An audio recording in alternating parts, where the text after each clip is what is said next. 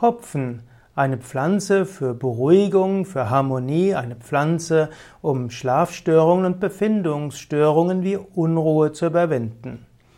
Hopfen ist eine Pflanzengattung aus der Familie der Hanfgewächse. Es gibt verschiedene Hopfenarten und insbesondere in Europa ist der echte Hopfen bekannt.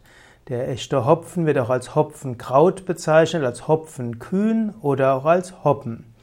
Hopfen ist ein Schlinggewächs, ein krautiges Schlinggewächs und wird bis zu sechs Meter lang.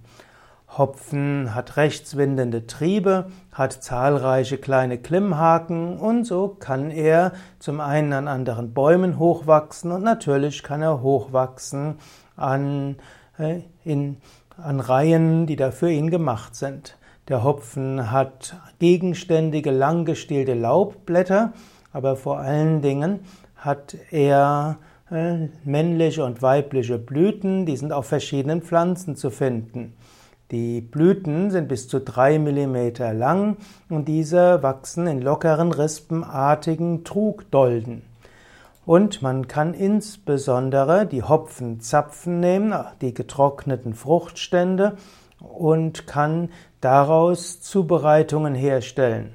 Es, man macht daraus äh, geschnittene, äh, trocken, trocken, man macht Trockenextraktpulver oder man kann auch die Hopfenzapfen trocknen und sie anschließend schneiden. Daraus kann man Aufgüsse machen, Abkochungen und auch andere Zubereitungen.